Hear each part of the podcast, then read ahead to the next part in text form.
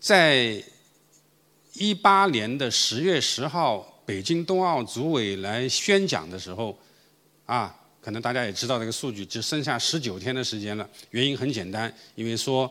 呃，南方的孩子没见过冰雪，所以他们说还是去一趟广美吧。然后事先给我打个电话，说曹老师要不要来？我说欢迎你们来。那时候还剩下十九天了，啊，呃，然后十九天我们也可以创造奇迹啊。然后在宣讲会上面。那个林春珍老师特地强调，他代表国际奥委会传达这样一个呃信息：根据历届奥运会吉祥物的销售情况来看，他的目标消费者是九岁左右的孩子。啊，呃，我们得到这样一个信息，所以我们就这个一路上就是在哪怕修改了无数次，也保证孩子喜欢。啊。但是我们都是团队的人，都是成年人呢，啊，这个这个六零后老师是六零后、七零后和九零后，啊啊八零后，学生是这个研究生是九零后和九五后，最小那个九五后，对吧？那都是没有九岁的孩子，啊呃，所以说在过程中，我的小儿子那会儿正好九岁，呃，有两次稍微让他看了一下，但是绝对保密，不能告诉他是什么，呃，他。他选择啊，这个冰壳的好什么，我这个就不说了。但是这个不以为惧，啊，太主观太个人，只是一个儿童。那么北京冬奥组委一定要用有增加这样一个环节来检验他到底是不是我们所设想的，呃，这个预知的样九岁孩子喜欢。所以他们在某一个月啊，是八月份定的嘛，在八月份之前。的某月某日，在北京请来了两百四十名小学生，每个人手上一票，就是小彩色的呃便便便签纸啊，然后把冰墩墩、雪融融和另外这个从网上下载的两个可爱的卡通形象一并贴到那个某一个体育馆的墙上，孩子们排着长队。你看那个纪录片《吉祥物诞生记》里面有这样一个。有有这样一个一个一个一个桥段，对吧？然后奇迹发生了。那天我在北京等着消息，啊，到了晚上，终于告诉我们通过了，只是一句话，这关过了。两百四十名孩子投票，这还是在后面宣布之后才知道的。这样，我们那天只知道过了，啊。但是后面我们也是看纪录片才知道，两百四十名孩子去投票，什么奇迹发生了呢？只有十票贴在了网上下载的那两个形象身上，两百三十票都在冰墩墩和雪融融身上。啊，呃，他们冬奥组委是这样说的：那天晚上如果没过，因为我跟几个主创还在北京，你们就可以打道回府了。啊，呃，下面就没你们什么事儿了，啊，这种，这个在七个月的修改中，这些这些话太多了，就这种刺激太多了，啊，一会儿说曹老师，呃，你不要怕接到我的电话，就接到我的电话要你们去北京修改，就说明你们还活着，对吧？你如果两三周没有接到电话的话，他说你自己也意味着是什么了？啊，呃，不叫死了，也就是出局了。啊，所以那会儿又是矛盾的，又希望能接天天接到电话，但天天接电话就天天往北京跑吧，对吧？啊，然后呢，这个没接到电话也更不行，对吧？呃，而且这个林春珍老师的这个林春珍老师也是冬奥会会徽的设计者，啊，也是中央美院的呃设计学院副院长，也是冬奥组委特聘的高级专家，啊，他具体在跟我们对接负责这个事情。林春生老师是这样说的：他在某个阶段，他说：“曹老师，你们已经在半山腰了，啊，而且你们知道痛苦在哪里啊？痛苦在我们不知道我们的竞争对手是谁，而且有多少家竞争对手，我们全然不知。啊，他不会告诉你的。然后过了一段时间，修改了一段时间，终于说：曹老师，你们已经接近山顶了，啊。”然后回来就跟从队员们分享，林老师说的，我们从半山腰爬到接近山顶了。又过了段时间，林老师说：“曹老师，你们已经在山顶了，就差摘旗了。”我已经被他说的，我都我都我我怎么一开始我还很认真的当回事，后来我就说，然后我们团队说真的，林老师这样说的，已经在山顶了。哎，我说你们不要高兴的太早，然后我把大家聚拢过来，我拿张纸画了这样一个图，我说我说呢这是喜马拉雅山珠穆朗玛峰，珠穆朗玛峰，呃，他是说我们在山顶山顶了。可是其他队员呢？这个竞争队友从其他的渠道，那个他那个那个那个那个那个叫什么山路爬上来了，都在山顶，都伸着手准备摘旗了。一直到一九年的八月二十一号那天，啊，二十号呃十九号那天，我接到电话说曹老师，那会儿之前已经好久没来电话了，啊，因为要送到上面给领导定。然后呢，说曹老师，你们可以来北京了。我说这次来干什么？他说听这个呃领导集体的修改意见。我还郑重其事的去买了一本，虽然我们家有好多笔记本，这写了一半没要的，我郑重其事的去文具店买了个全新的笔记本，带到北京。我说我要去记录一下这个领导的意见，啊，然后他说你带几个呃。做三 D 的那个主要的这个成员来，就几个老师来讲，不要来那么多人啊。然后，呃，到了北京，到了北京以后，我一看，做的叫什么？就我们平常工作的那个小房间工作室，本来就是个很小的一个会小小会议室，挤满了媒体的朋友，架着这个长枪短炮那个镜头啊，就对着那个桌面。啊，我还安慰自己，我说哦，我说可能我没见过世面，这领导提意见要媒体要记录一下，然后我就打开笔记本，然后但那天一个特殊一个跟以往不一样的地方，第一是那个里面充满了记者，啊，第二个呢要签了保密协议才能进场，然后进到场以后一坐下来，结果那个高天副部长。嘎，打开那个那个那个登记簿就直接讲了，说广州美术学院啊，什么经过长达十个月的什么设计修改，呃，我宣布广州美术学院设计的这个吉祥物被正式确定为北京冬奥会吉祥物。我我这个人呢，这个本身有点高血压，然后那天突然之间听到这句话的时候，嘣一下，这个脑袋里面好像是凉了还是热了，记不得了，反正这个反正有点不太正常，然后。然后眼前一片是白茫茫的，跟跟跟比比冰墩墩的还白，对吧？身上还白，就一个瞬间，他讲了第二句话，他说：“从此广州美术学院将永远载入奥林匹克史册。”他讲这句话的时候，我突然呃实在是受不了了，那个眼泪没流下来，但是热泪盈眶。然后那个纪录片也捕捉到我这样一个镜头，我那个头在下意识的不知道在在在晃还是在抖，搞不清楚了。就那天没有哭，没有哭，但是更难熬的日子来了。我们被告知，我们不是签了保密协议，回到学校，因为那天是八月二十一号，定下来是九月十七号才向全球发布，在此之前不能跟任何人说你们中标了。回到学校跟团队的队员都不能说，你说这个多难受啊，对不对？啊，就明明告诉你这个这个。啊，这个这个这个有一个喜事儿，但是你不能说，哇，那个好难受啊，对吧？所以反正整个长达十个月，没有一天好受过，就一天到晚就不是这样的折磨，就是那样的折磨，啊，忍啊，啊，不能说。一直到了九月十七号的那天晚上，讲好是七点半，我记得是开始，呃，发布会，但是我们要求五点半就要进场，我记得，啊，在进场之前，我发了这样一个。呃，朋友圈一条消息，我啊，这个忍不住，但是我不能说中标了。我说，我说，呃，我说，呃，队友们说好了，我们今天不哭，啊，这留了一个悬念，就是人家朋友看到那个朋友圈，曹老师什么意思啊？说好今天不哭，到底干嘛了？然后几个小时之后，就就是个这个包袱就抖开了，就揭晓答案了，啊，然后到了那天晚上。呃，散场的时候啊，那天我想，此时此刻我还想讲一番，这个分享一下我那天在宣布发布现场的一种激动的一种心情。他，巴赫主席说：“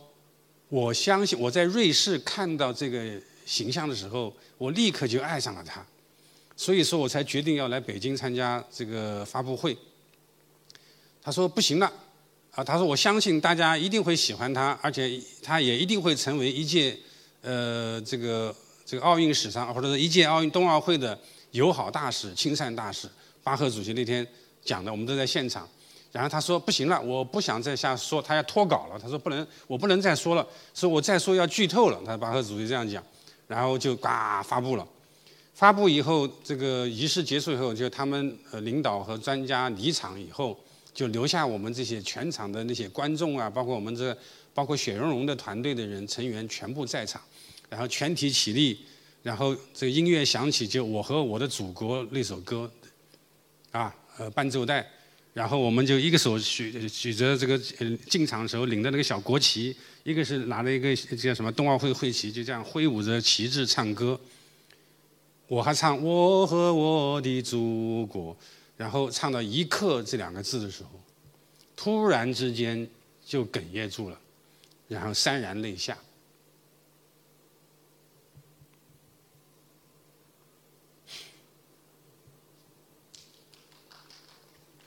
呃，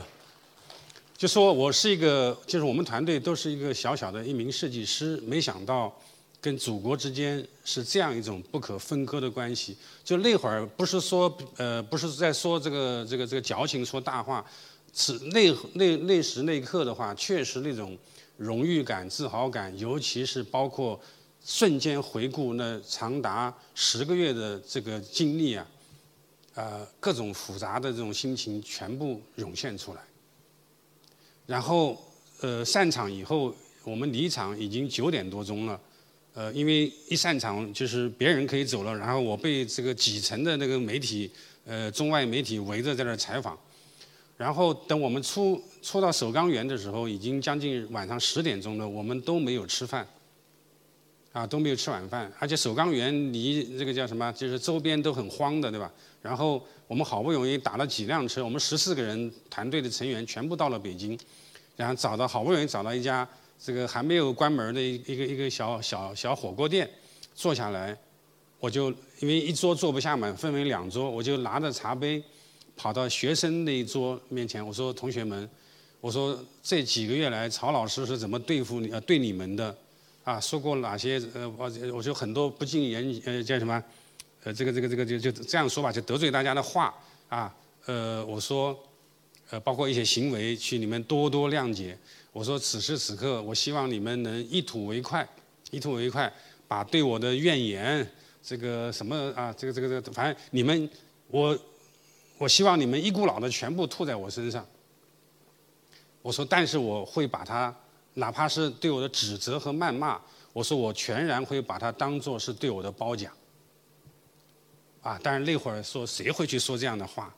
啊，高兴还来不及呢，啊，高兴还来不及呢。我为什么要为我这个团队要要还要想，呃，要要好好的称赞一下我的团队？我们都知道冰墩墩是最后入选的那个方案。但是我更看重的是，在全球三十五个国家收到五千八百一十六件作品的基础上，经过两个月的层层筛选，产生的前十家，这十家已经是什么？是有荣誉的了。我们的团队占了百分之三十，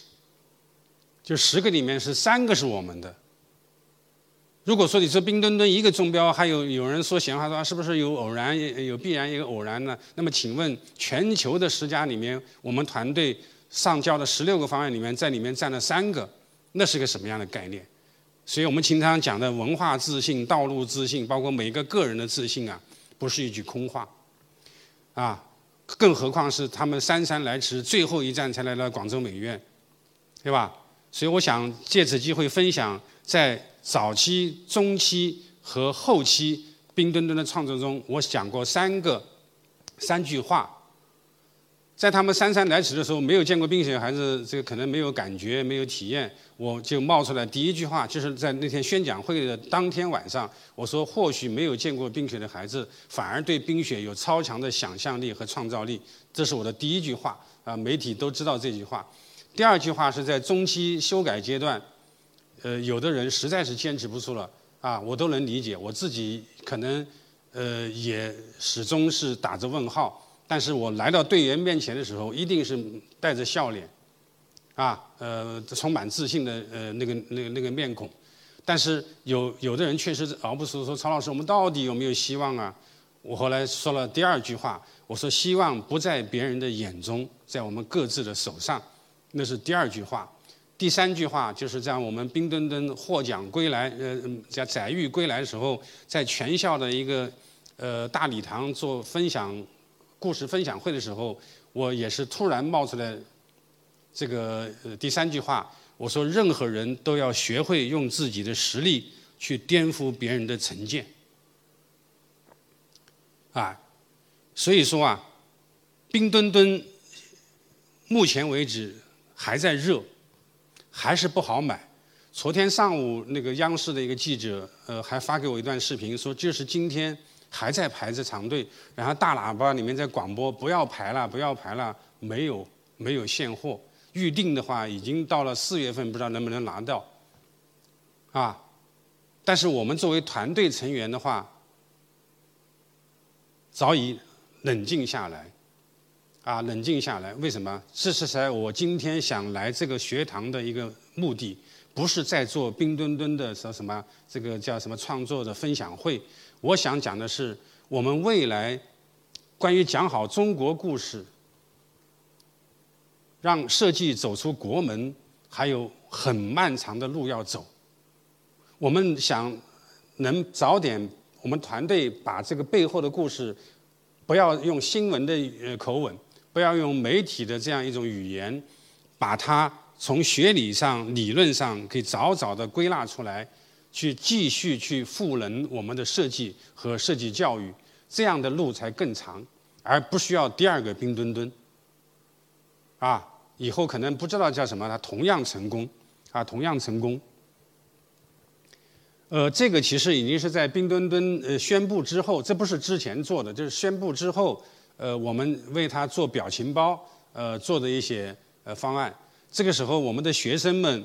呃，也起了很大的作用。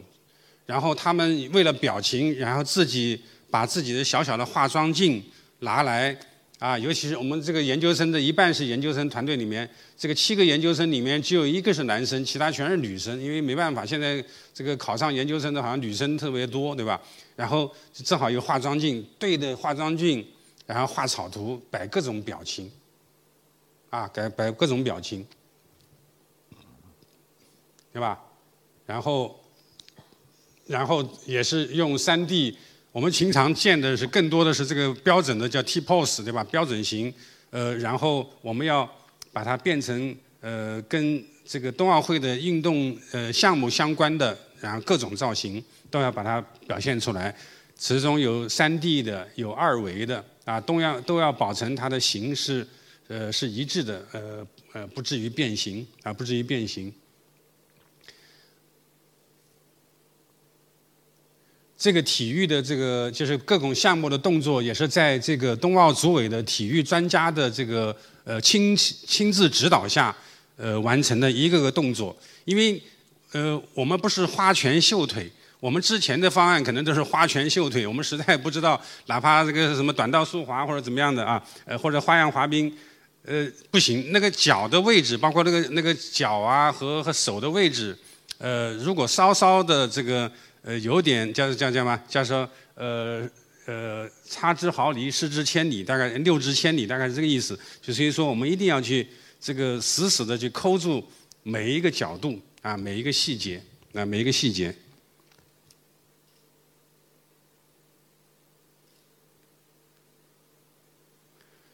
呃，用我的话来说，那会儿冰墩墩还没有这么大火的时候，我在新闻发布会这样讲，我说冰墩墩。在一些重要的时和空啊，时间和空间，它它登场了，它出现了。这个是在一九年的这个国庆大典上，七十周年大典上面，冰墩墩首次在发布会之后首次公开亮相，跟雪容融一起就在那个花车上面啊，就是那个呃新时代体育事业的这个花这个主题的一个一个一个一个上面出现了。啊，出现了，呃，这个还是我通过那个截屏拍到的，那个四开超高清，啊，央视当时这个这个这个直播的啊，冰墩墩首次出现。然后，在冰墩墩设计出来后啊，我们今天大家都能感感受到，冰墩墩像一个小小宇航员，穿着宇航服。它这个不是我们刻意而为之的，因为它有了个冰壳以后啊，再加上有个冰丝带以后，确实它像一个小宇航员，啊，也增加了科技感和未来感。然后我那会儿就问那个赵部长，我说赵部长，我说，哎，我说他既然像宇航员，有没有可能上太空啊？我记得当时赵部长用了一个很神秘的表情，说，嘿说你等着瞧吧，我们早就有安排，早有计划，啊，后来，冰墩墩。跟这个中国航天局，这个这个共同这个谋划，啊，让我们这个小可爱，既上了月球，月球的照片我没找啊，既上了月球，又上了火星，啊，所以我们团队自己开玩笑，很自豪的说，哎呀，这个人的一生呐，那个作品能达到这样一个历史的高度，我们以前讲历史高度是讲的一个呃象征性的一个一个高度。可是真的是物理空间能有这样的高度啊！这新华社提供的照片，啊，在那个你看，呃，再看一个局部吧，对吧？它上月球的时候，它还是个像我们今天玩的那个小小手办那么大，啊，因为那个那个真是叫寸土寸金，对吧？在这个航天器上面，可是上了火星的话，就更加呃这个这个难得了，所以不能搞那么大一个东西，对吧？然后就搞了一个平面的效果，就是让它。像个二维的像剪纸这样的一个冰墩墩和雪融融，这挂在那个那个火叫什么火星那个车上面啊，这个上了火星，啊上了火星。呃，这样，呃，我想再讲一个，你们看到现在就运动员手上拿的那个金墩墩呢，也是我们团队在去年只花了两周的时间，拿出来的一个方案。啊，因为他后面是突然想起来说，除了金牌之外，要不要给呃运动员获奖运动员一个特制的一个一个熊猫，所以就叫我们拿想法。然后我们的新一代的呃新入校的这帮年轻的研究生们，因为当时这个团队的这个研究生早就毕业一年多了，对吧？因为这个事情经过两年了，已经工作在各自的岗位上，啊，然后我们用了新的人员。这个加入到我们这个叫冬奥文化中心的这个团队里面，因为冬奥呃视呃冬奥视觉文化中心是在呃也是在一年多前成立的啊，在冬奥会这个这个呃吉祥物发布以后，然后我们还继续在为冬奥服务，所以这个经金色的这个这个呃带有这个金环的这样一个形象，是我们新的研究呃一批研究生。用了两周时间想出来的就是岁寒山有松竹梅，所以这个方案一递交到北提交到北京以后，立马就被拍板说太棒，啊，所以超乎他们的那个预期。他们本来想说要不要用个什么京剧脸谱啊，或者什么传统的一个什么样，你们想一想吧，啊，这个然后岁寒山有高度的契合了中国文化，啊，冰雪。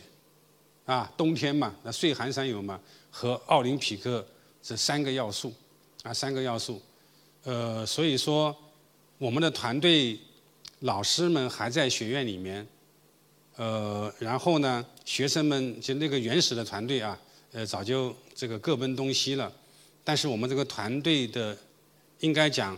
这个精神还在，这个大家庭还在，这个大家庭现在呃体现在我们的朋友圈里面。我们的一个呃一个群啊，呈现在我们的群里面。我们那个群的名字叫“在广美的历史上镌刻下自己的名字”。你看这个群这个名字多长啊！这个群现在谁都舍不得去解散它，